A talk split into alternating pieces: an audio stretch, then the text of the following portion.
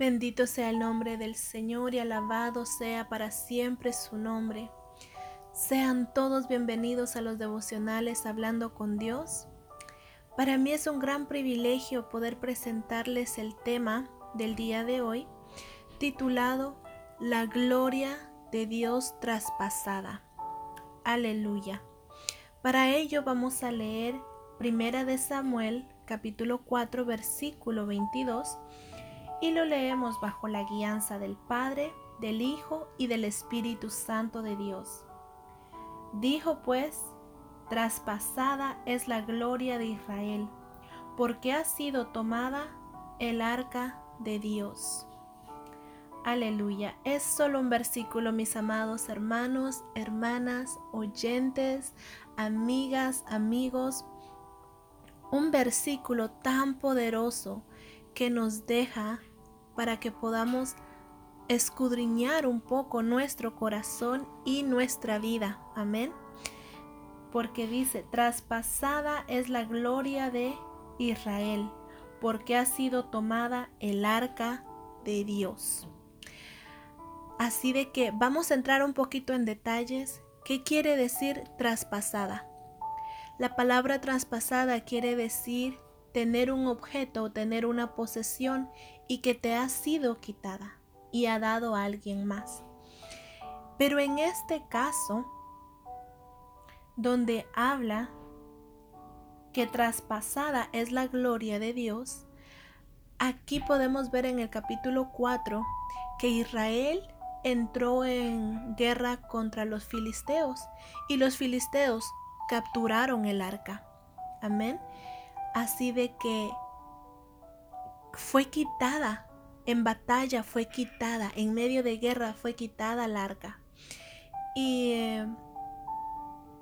podemos ver que le quitaron algo valuoso al pueblo de Israel, algo preciado. Lo más valuoso para ellos fue quitado y fue el arca, donde la presencia de Dios era en esa arca. Y no solamente su presencia, sino que dice que el arca era donde contenía también la ley de Dios adentro. Y cuando yo miraba este versículo, no lo dejaba de, de, de pensar cómo muchas veces las guerras, los problemas, las circunstancias, porque en el capítulo 4 no solamente habla de guerra, habla de muerte. Hombres, dice la palabra que 30 mil hombres murieron. También los hijos del sacerdote Elí. Elí también murió a causa de la noticia que el arca, que la presencia de Dios había sido quitada. Entonces, este pueblo sufrió un enorme impacto de cosas físicas, pero también emocionales.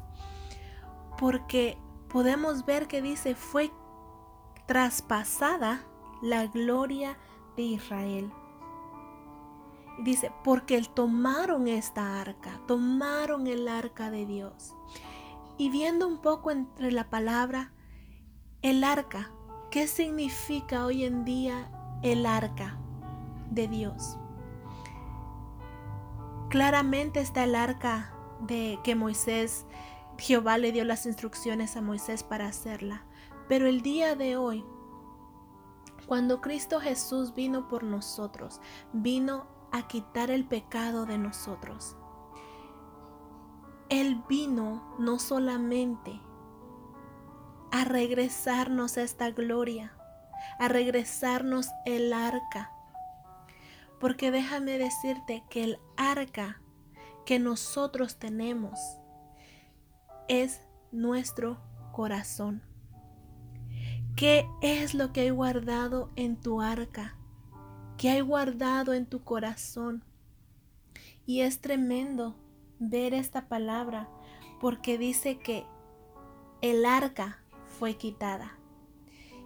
Y yo te hago esta pregunta. ¿El problema, la circunstancia o la enfermedad.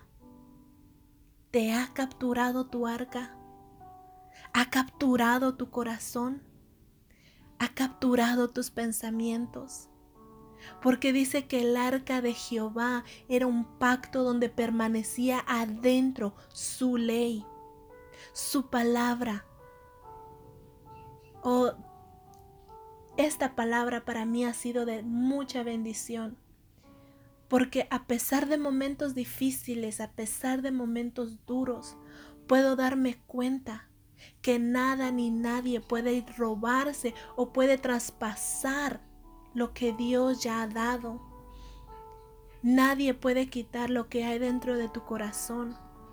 Si en tu corazón está la ley de Jehová y meditas en ella de día y noche, tú saldrás victorioso, victoriosa, porque nadie puede quitarte esa presencia de Dios, esa presencia que te llena, que a pesar de que hay dolencia, como lo hubo aquí en el capítulo 4, donde murieron muchísimos hombres, murieron los hijos del sacerdote Elí, murió el mismo Elí. Y algo tan tremendo dice que ese mismo día que murieron y el arca fue quitada de ellos, dice que la esposa de Finés estaba embarazada. Y dice que ella del impacto de la noticia que le dieron, ella tuvo empezó a tener los dolores para dar a luz. Y dice que entre lo que ella estaba muriendo, ella estaba agonizando, Ah, me imagino que las emociones, todo lo que ella le golpeó en ese instante. Tener a este bebé, dice que le llamó a su niño, le llamó Icabod. Así le llamó al niño, porque ella decía, traspasada es la gloria de Dios, porque por haber sido tomada el arca de Dios. Dice que Icobat significa sin gloria. Sin gloria. Y este pueblo vio físicamente que les quitaron algo preciado para ellos. Pero ellos lo que no alcanzaban a entender y lo que hoy en día alcanzamos nosotros a comprender que a través de Cristo Jesús nosotros tenemos entrada al Padre. Tenemos esa entrada de salvación y poder adquirir esa arca que es la presencia de Dios. Muy dentro de nosotros, muy dentro de nuestro corazón. Esa es el arca que el enemigo quiere robarse, quiere venir y destruir y quiere capturar. Pero déjame decirte que así como la gloria de Dios descendía en el monte de Sinaí, así va a descender en ti, en tu vida, cuando tú pongas la ley, la palabra del Señor en tu corazón en tu vida y la pongas en práctica. Porque es ahí donde no va a haber ni guerra, ni, ni enfermedad, ni problemas, ni ninguna clase de obstáculo para que te quite la presencia de Dios. El pueblo de Israel sabía que sin la presencia de Dios estaban desarmados. Sin la presencia de Dios estaban descubiertos. Y es por eso que yo hoy en este día te invito a que busques la presencia de Dios, que busques en alabanza, en adoración, que si tienes ese tiempo para meditar en la palabra del Señor y que la presencia del Señor esté contigo vaya contigo a donde quiera que tú estés. Porque la gloria de Dios, tú puedes permitir que sea traspasada o que se quede en tus manos. Así de que mucho que pensar, mucho que meditar, mis amados hermanos, hermanas,